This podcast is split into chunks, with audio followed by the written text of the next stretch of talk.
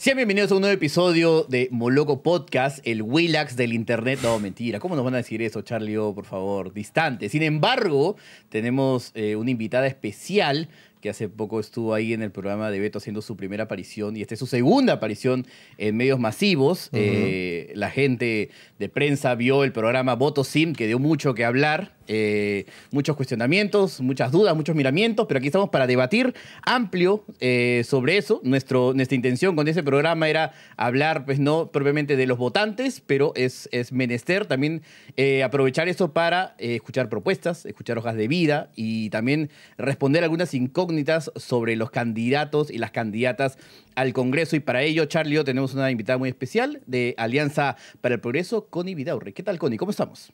La número 5. Ah, ya, de frente. Bien. Hay media training ahí detrás. Gracias, en verdad casi casi famosa con su voto sim. Es más, me empezaron a llegar entrevistas, ¿no? muchas propuestas. Yo feliz porque gracias a, es, gracias a, la mención que me hicieron, me han hecho casi, casi la campaña. ¿Sabes, qué pasó? Ah, ¿Sabes qué pasó? Y, ahí, o sea, eh, tengo que levantar la mano porque yo hice la mención esa y vino porque nosotros hablamos, nosotros hablamos del famoso voto sí y tal en otros programas. Y alguien me mandó un inbox y me dijo, oye, la candidata de, este partido, no sé cuándo, no sé si la has visto, pero también le comentan esas cosas, qué sé yo. Y yo entré y dije, ah, man, ya también hay. Entonces a partir de ahí tú me dices que otros medios te empezaron a llamar y todo, y me imagino que eso te dio vitrina para comentar eh, opiniones eh, políticas y tal. Sí, mi primera entrevista fue con Beto Ortiz. es más, cuando terminó la entrevista le dije, gracias Beto. Y él se asombra, ¿no? Le dije, es mi primera entrevista política. Y me dice, ¿en serio? Sí, es mi primera entrevista política. De hecho, esta es la segunda. Pero yo le quería hacer una pregunta a Carlos. Ajá que fue por el inbox, pero yo te quiero decir si es la verdad o, o qué te hizo votar por mí para el voto SIM. Es que no es el, no es el voto SIM, simplemente estamos hablando de, ah, cuáles son las candidatas que de alguna manera despiertan comentarios porque son atractivas. Pero sí, yo, claro, pero tú, tú, tú dijiste que ese era, ese era. Sí, no, totalmente, totalmente. Te quieres no, loco, creo, ¿no? No, sí, tómalo, tómalo como corresponde. A mí me parece perfecto que eso haya propiciado, igual que ahora podamos estar conversando. No te eh, sonrojes, Charlie, tranquilo, todo bien, relaja. Ya, gracias. Es más, ¿Me, permites tomar? Ah, me voy a tomar un agua, me voy a tomar un agua. Tengo comentarios de lo mismo. Tienes mi corazón, pero no tienes mi voto. Y yo a todos, así es el amor. ¿Y qué hace falta? ¿Y qué hace falta si alguien ya tiene tu corazón, pero debería para convencerlo de que tenga también tu voto?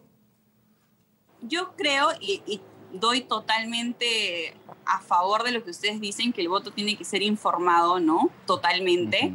Yo tengo una web abierta, es más, los invito a todos con ideaorre.p y a seguirme en mis redes sociales.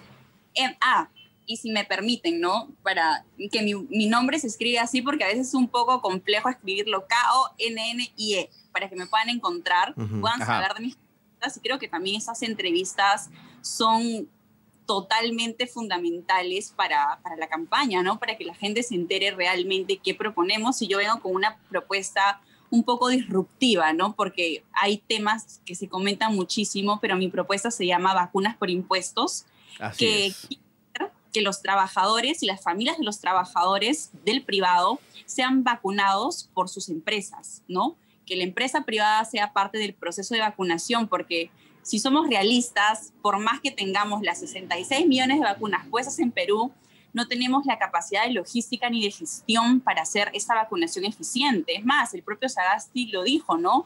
Nos encontramos frente a la campaña de vacunación más compleja por la que ha pasado el país, y no creo solo el país, ¿no? sino el mundo entero. Y vemos otras realidades, por ejemplo, Bolivia, nuestro país hermano, ya compró la vacuna rusa, ya se está abasteciendo, todos los países cercanos que tenemos igual y creo que nosotros también podemos ser modelo, ¿no? Ejemplo para otros países y con vacunas por impuestos podríamos ser el modelo a nivel mundial. Y, Connie, ¿tú crees que sería conveniente este, dejar, digamos, esta, esta, esta propuesta de que sean los privados los que puedan vacunar a sus empleados, eh, considerando el entorno en el, que, en el que nos desenvolvemos, considerando la cantidad de, de, atropellos que hay entre eh, empresas para sus, para sus empleados? Hace poco explotó lo de ICA eh, y veíamos un poco, teníamos un vistazo a la realidad de miles de trabajadores y las circunstancias en las que operan. Y yo me imagino, claro, de pronto la gente que tiene este tipo de empresas agroexportadoras y tal va a decir, ah, bueno, hay que vacunar a todos, ahora sí nos portamos todos bien. Este, más bien no crees que hay una desconfianza ante ese sector privado que quede evidenciada nuevamente. Bien se habla de su eficiencia en desmedro de la eficiencia del gobierno, que es totalmente cuestionable, pero de la manera, eh, eh, los intereses que los llevan a operar eh, para el bien de los trabajadores son completamente cuestionables y preocupantes, ¿no? Totalmente. Es más, pero yo te quiero hacer una pregunta directa a ti. Ah, ya te las agarra conmigo. Yo estoy, yo estoy, yo estoy, con, el número 6, ¿ah? ¿Que te vacune tu empresa o que te vayas a vacunar a hacer tu cola al MINSA?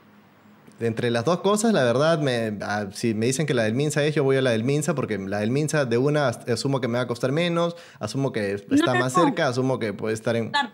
O no, me va a costar, perdón, claro, no me debería costar, ¿no? En un lugar te va a costar, ¿no? Bueno, siempre van a haber desconfianza, siempre van a haber cuestionamientos, pero si seguimos dándole a la crítica, a la crítica, a la crítica, honestamente, y, seguimos ¿no? refundando el pasado y el pasado, creo que al final son limitaciones, no mm. son limitantes para que el Perú avance, para que las, los proyectos se den, ¿no? Hay, Eres un optimista, Connie en, la gestión pública, ¿cuántos alcaldes o gobernadores se ponen un alto y se frenan a hacer ciertos proyectos por toda la burocracia que hay y porque sabe que si firman después les va a venir los juicios, los juicios, los juicios, ¿no? Claro. Entonces, limitantes, son limitantes para todos. Y sí, mi propuesta es muy optimista, pero también muy real y muy inclusiva.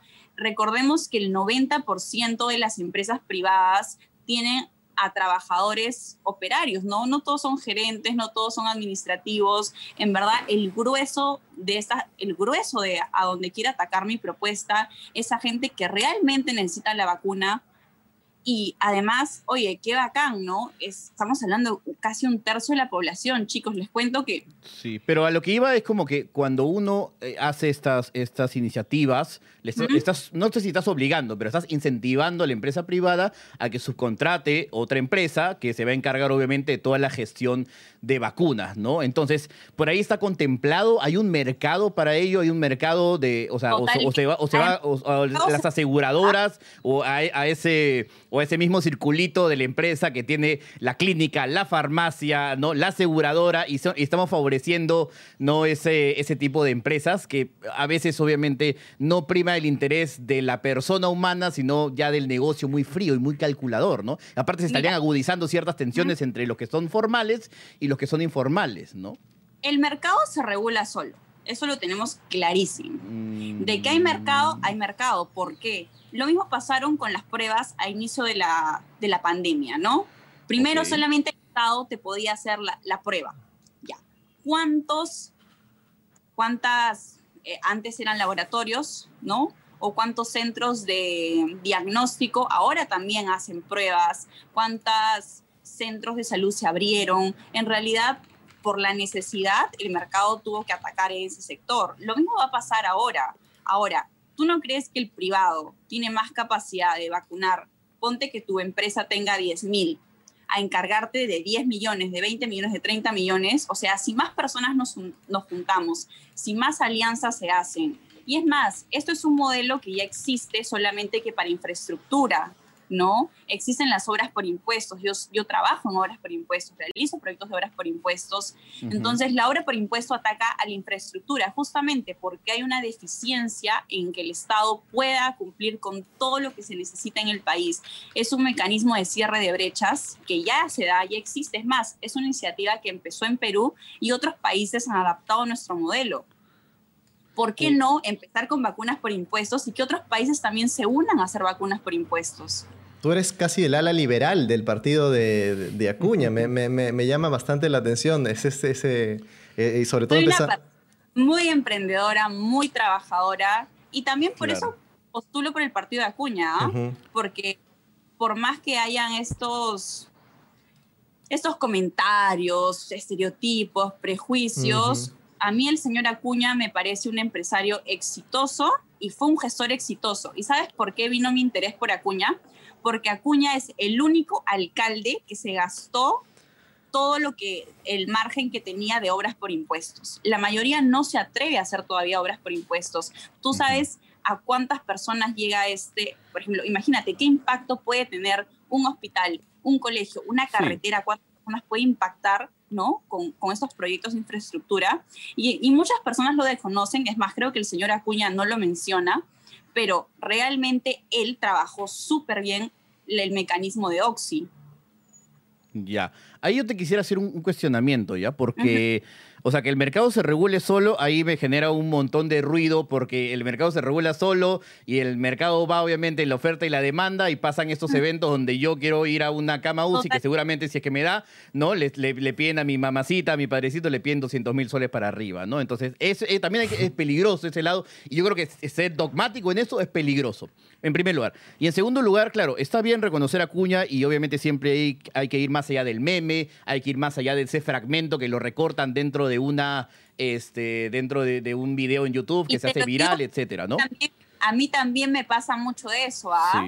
¿No? Porque fue modelo, es así, o porque fue reina de belleza, es así, ¿no? Y nunca me han escuchado hablar y no me conocen y no saben más allá de, de que pongas el y te salga Claro, pero, pero lo que yo iba, sí, puede ser eso, pero, o sea, mal que bien, o sea, no compete mucho ver el accionar de, Alianza para el Progreso o de Acuña, como ya si quieres no lo veamos de acá a cinco años atrás, sino veamos cómo hacía el desempeño de Alianza para el Progreso en pandemia y tenemos, por ejemplo, que Marco Verde fue captado bebiendo licor, o sea, el, congresista por, eh, por Pasco fue captado bebiendo licor en pleno estado de emergencia. El congresista y vocero Fernando Meléndez apadrinó una boda y fue tomando el licor durante las propuestas, durante las protestas eh, por el gobierno de Merino. El congresista por la libertad, Luis Valdés, y representantes del partido como Richard Cuña viajaron a Miami a pasar Año Nuevo eh, mientras se habían las, propuestas, las protestas agrarias. Sin olvidar que Luis Valdés, terrible muchacho él, joyón, este tiene 52 denuncias pendientes. Entonces, a, lo que voy es, puedes tener una cierta admiración por el señor Acuña, por el dinero que tiene, por, por el capital que ha podido obtener, pero ahí es donde te hago la, otra pregunta sabiendo que en el programa con Beto mencionaste que habías hecho militancia eh, en otro partido, ¿por qué pertenecer a Alianza para el Progreso? Voluntariado, ¿no? Voluntariado, ¿no? Bueno. Pero, pero la pregunta de fondo es, ¿por qué pertenecer a Alianza para el Progreso y, con, ese, con este pasivo tan complicado que tiene, ¿no? Mira, responderte por las conductas, actitudes o palabras de otros no puedo, porque no han sido las mías. Honestamente, te respondo desde las acciones que yo, yo tengo, que yo hago. Ahora, tú dime dentro de tu casa, ¿podrías controlar absolutamente todo lo que hacen todos los miembros de tu familia? Es casi imposible, ¿verdad? Entonces, dentro de un partido... a, creo... a mi hijo, a mi hijo, si, yo siendo Acuña, a mi hijo le podría decir, oye, tal vez no te vayas a Miami, hijo, pues, ¿no? Este, Si no, no te doy tu mesada. ¿no? A mi hijo por lo menos, ¿no? A mí me encanta, a mí me encanta la actitud.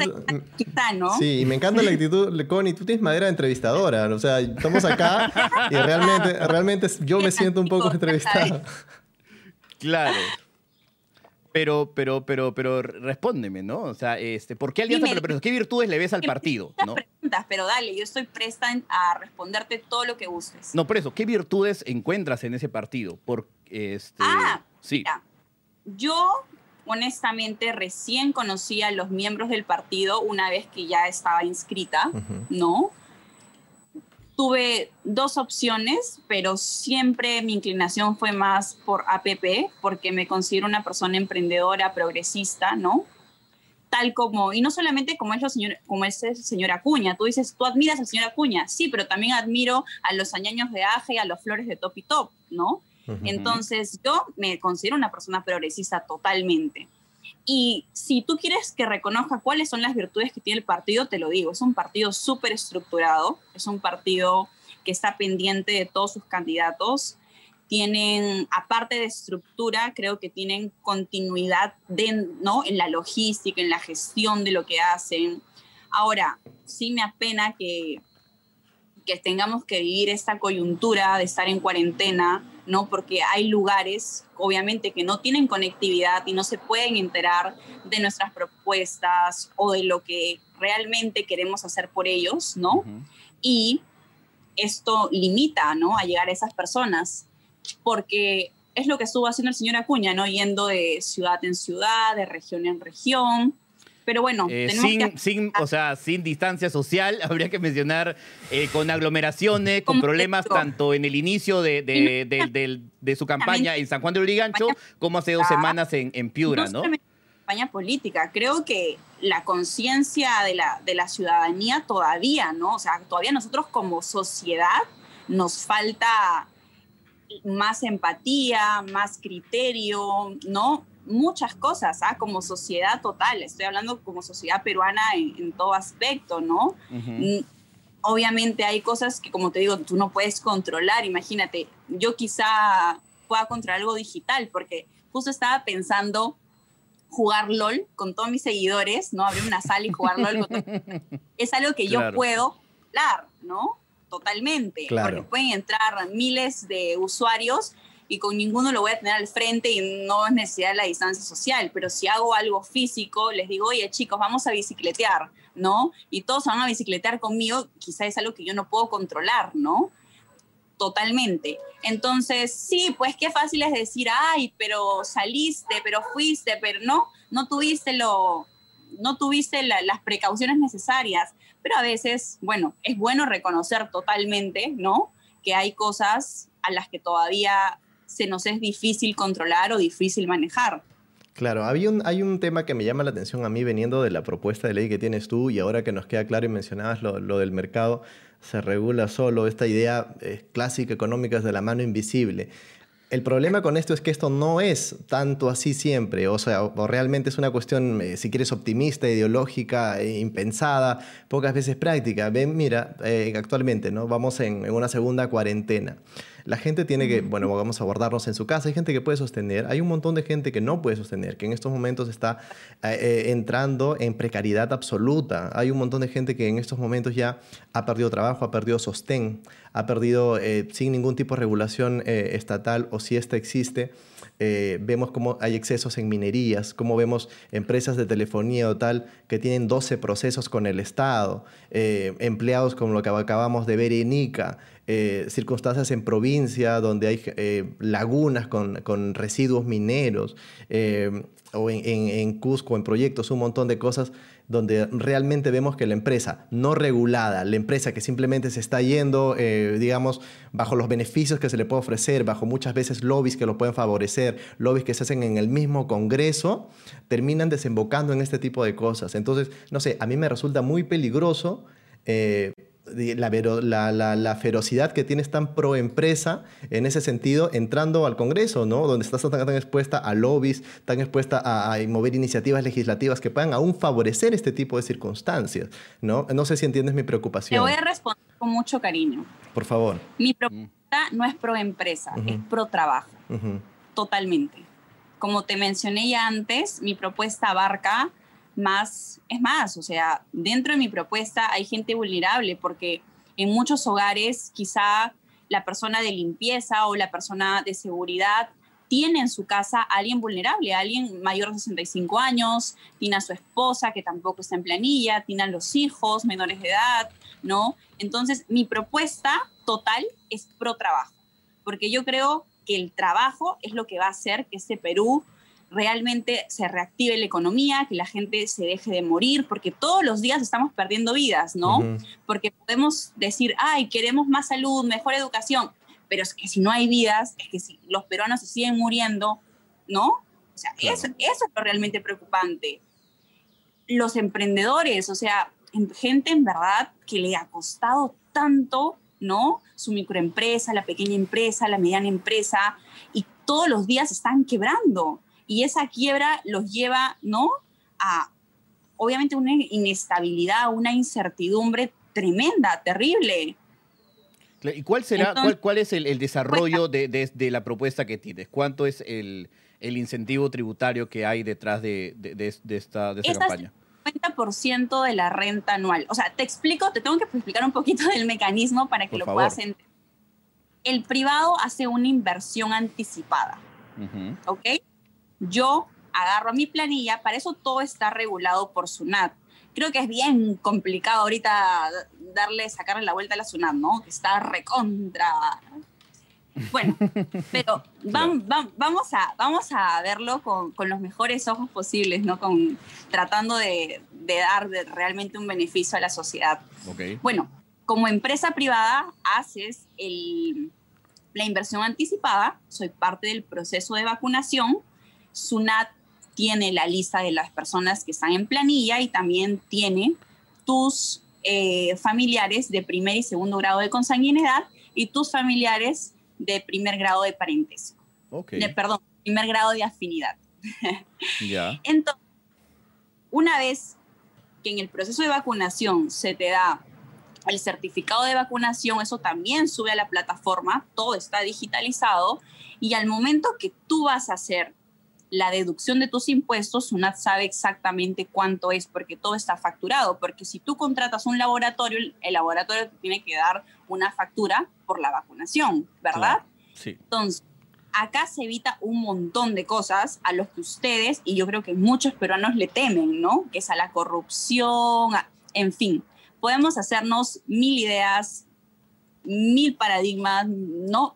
Podemos pensar muchas cosas negativas, pero yo creo que si nos enfocamos en el espíritu de la, obra, de la vacuna por impuesto, así como de la obra por impuesto, es cerrar brechas, ¿no? Es realmente privado y Estado unirnos para el beneficio de los trabajadores, porque mi propuesta es pro trabajo. Ok. ¿Puedes contarle a la gente un poco la, preparación que tienes tú eh, eh, académicamente, experiencia? Hace un momento hablabas un poco de tu desarrollo de proyectos. ¿Puedes contarle un poco esa, ese background que tienes? Sí, te cuento. Yo trabajo desde los 16 años. He sido gestora de proyectos sociales para adolescentes. Después de haber sido Miss Perú a los 16 años, me encargué de ser directora de gestión social y durante muchos años lo realicé. Llevado a muchos adolescentes por ciudad, por, bueno, en verdad por lugares muy vulnerables de, Lima. Luego estudié Derecho, ¿no? Todavía no soy bachiller, para la gente que dice por ahí, ¿no? Me piden doctorados a los 26 años, les cuento.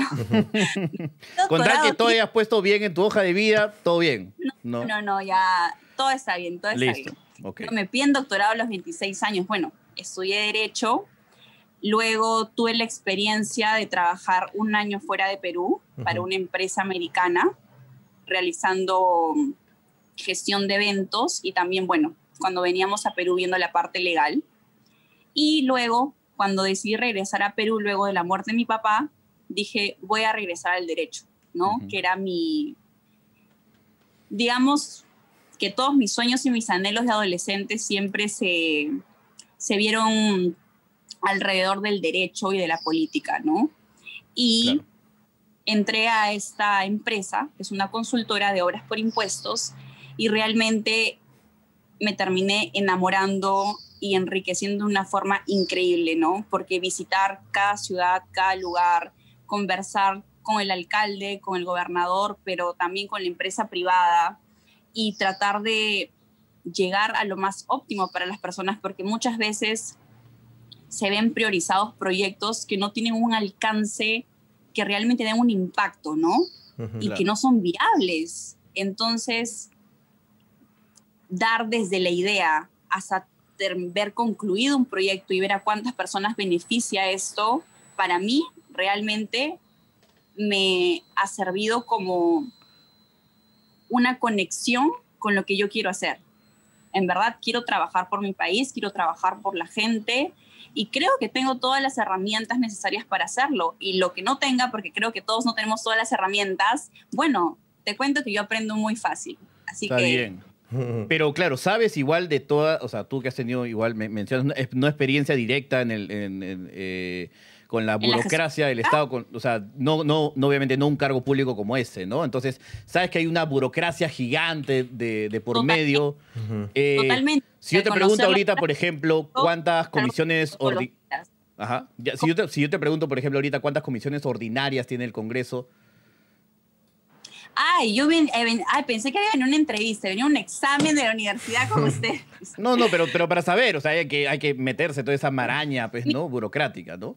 Totalmente. No, no recuerdo exactamente cuántas comisiones son, pero te voy a decir algo no el que juega bonito necesariamente hace goles. Y yo quiero hacer goles. Ok. Claro, bueno, no, pero también hay que entender que, o sea, ¿cómo es? Todo, pero no significa que puedas ejecutarlo. Correcto. ¿no? es, ya, digamos que no, es necesario, no es necesario, digamos, que sepas ya cuál, cuántos números de comisiones hay, pero ¿qué comisión te gustaría integrar, por ejemplo, no? Que es a la, a la que apuntarías en la labor congresal.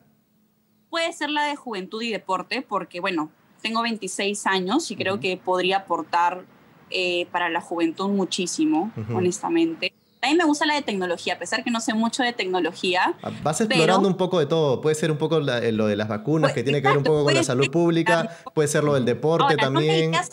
por más que mi propuesta mm. sea vacunas por impuestos, no me iría la de salud porque sí creo que ahí debería haber gente más especializada en salud. Y bueno, yo no tengo una formación en salud, no, no, no estudié medicina ni estudié carreras relacionadas con la salud. ¿Pero has, intercambiado con, eh, contacto con Daniela Bugatás? Con varias personas del partido, te cuento. No sé si esto es una infidencia, pero tuvimos una reunión de bienvenida a los candidatos con todos los protocolos, por si acaso, con todos los protocolos.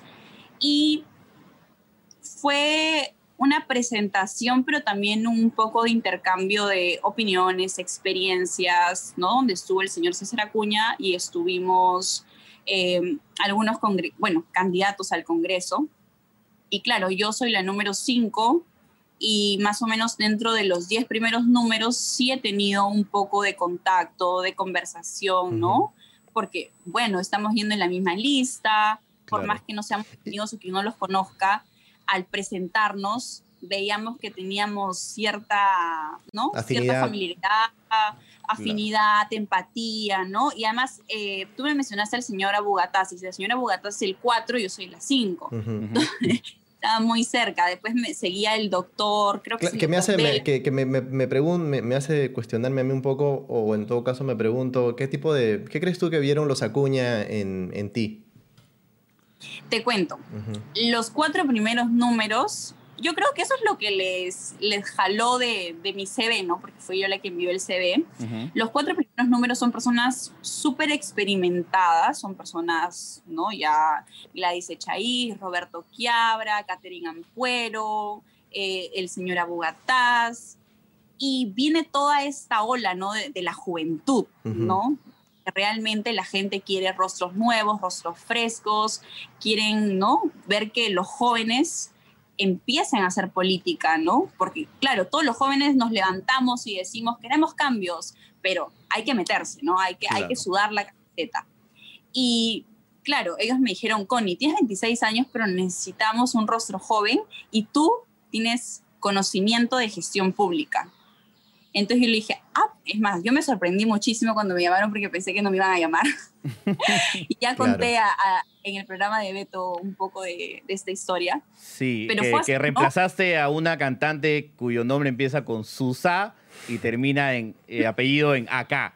¿no? Yo no puedo asegurar eso, pero yo no puedo asegurar eso. Si lo dicen ustedes, lo dicen así como si lo hice Beto, lo dijeron Beto, pero yo no.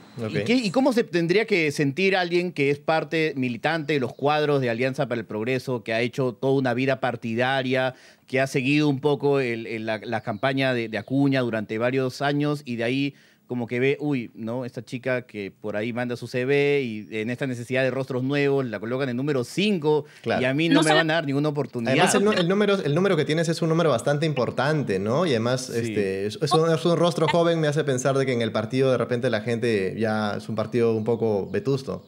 Mm, a ver, primero que esa fue decisión del partido, sí. ¿no? Segundo, que el voto es preferencial. Yo tengo la misma oportunidad que tiene el número 30, el número 19, el número veintitantos, ¿no? El voto es preferencial para que la gente lo sepa y no crean que entra, entramos por, por orden de números, ¿no? El voto es preferencial, preferencial. Ahora, ¿por qué me tuvieron que poner a mí el número 5? Porque solamente los cinco primeros somos invitados.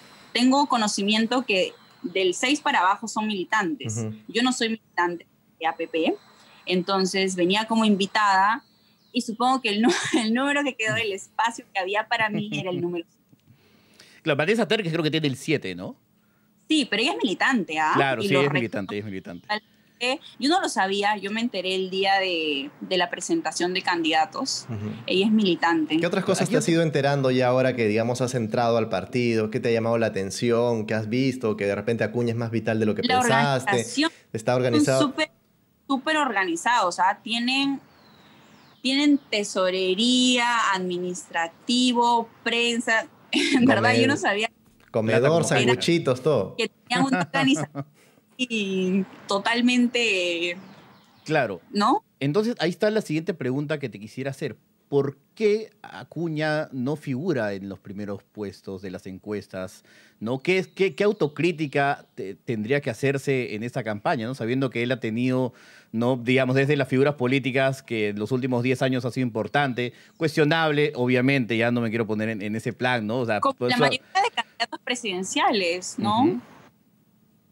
Eh, ahí es donde te quería eh, mencionar, ¿no? ¿Cuál es la autocrítica que se puede hacer? ¿Crees que hubo un mal manejo de, César Acuña, especialmente en la crisis política? Ah, se mencionó algo en esta reunión que tú comentas, que al inicio eh, dijo que no iba a vacar a, Vizcarra, luego sí apoyó a la vacancia de Vizcarra, luego dijo, ok, apoyo la candidatura de Rocío Silva Satisteban para ser presidente, luego le quitó este, el apoyo en bloque de, APP, de ahí agarra y, apoya a Merino y luego sale este, a las 11 de la noche del día de, de las fatídicas muertes a decir, no, por favor, este, tiene que renunciar Merino. O sea, ese tipo de cosas, ¿crees que ese tipo de, accionar ha dañado, obviamente, eh, la postulación de Acuña?